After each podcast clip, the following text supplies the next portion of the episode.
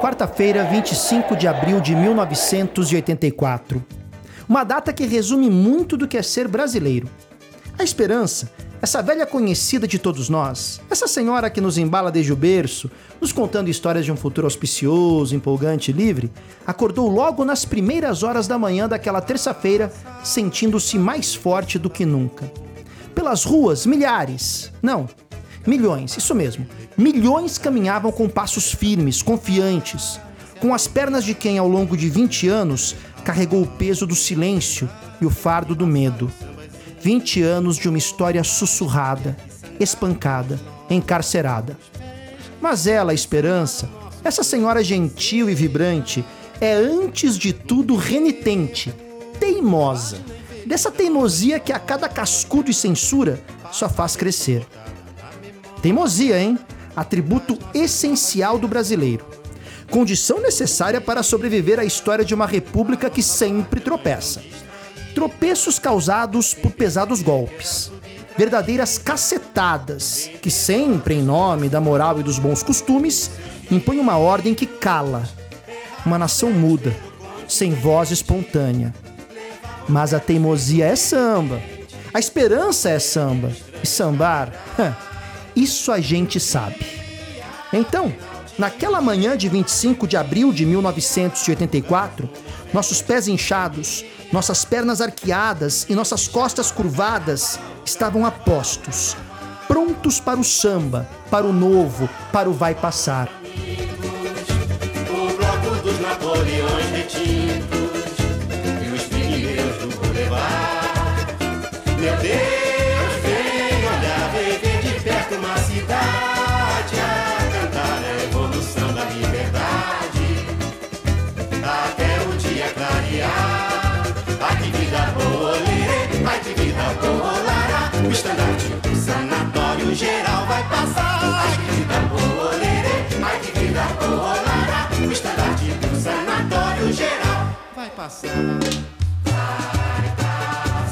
Às vezes, a covardia é mais teimosa que a esperança.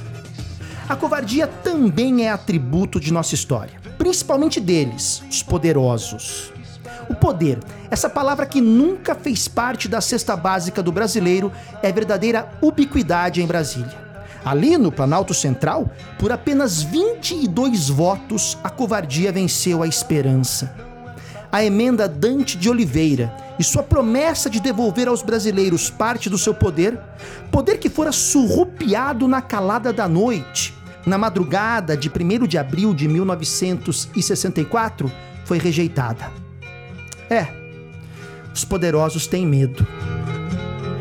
Pelos campos a fome, em grandes plantações, pelas ruas marchando, indecisos cordões, ainda fazem da flor seu mais forte refrão e acreditam nas flores, vencendo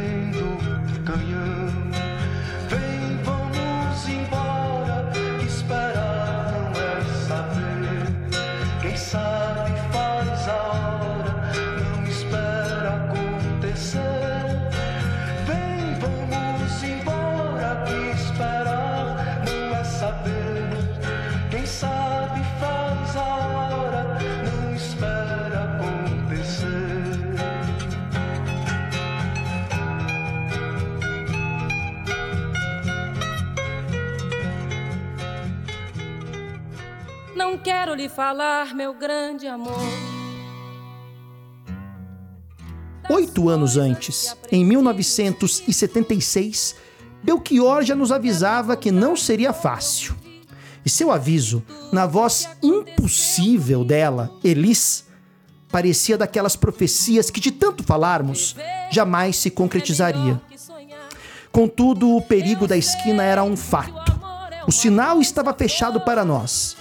E o sonho de liberdade, esse sonho que acalenta, alimenta e inspira a juventude, foi derrotada pela covardia dos poderosos. Poderosos covardes. Eis o subtítulo da história do Brasil. Ela, a esperança, nunca se dá por vencida. Nunca.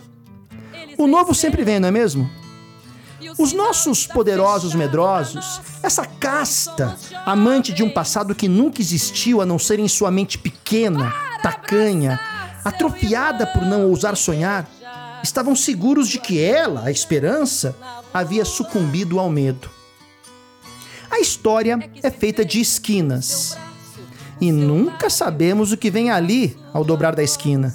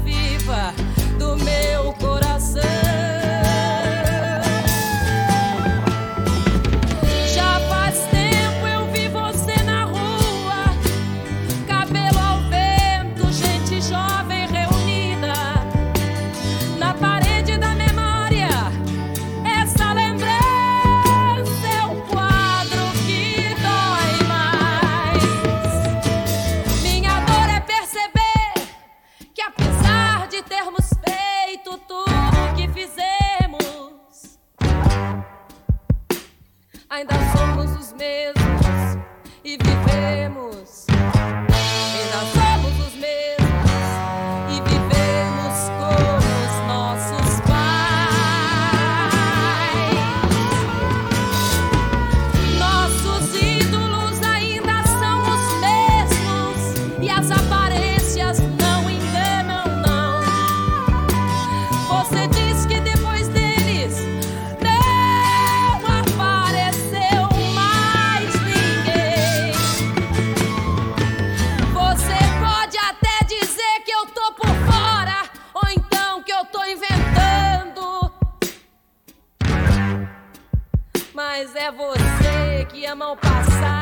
Que não vê. É você que ama o passado e que não vê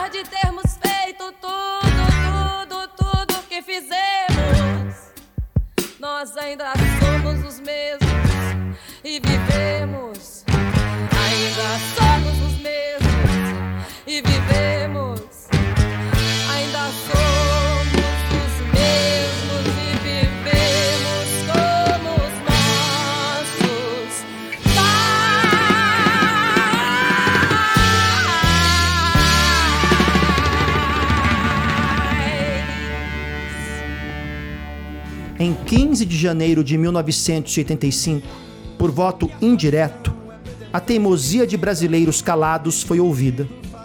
Por 480 votos no colégio eleitoral, um civil era escolhido como presidente, depois de quase 21 anos.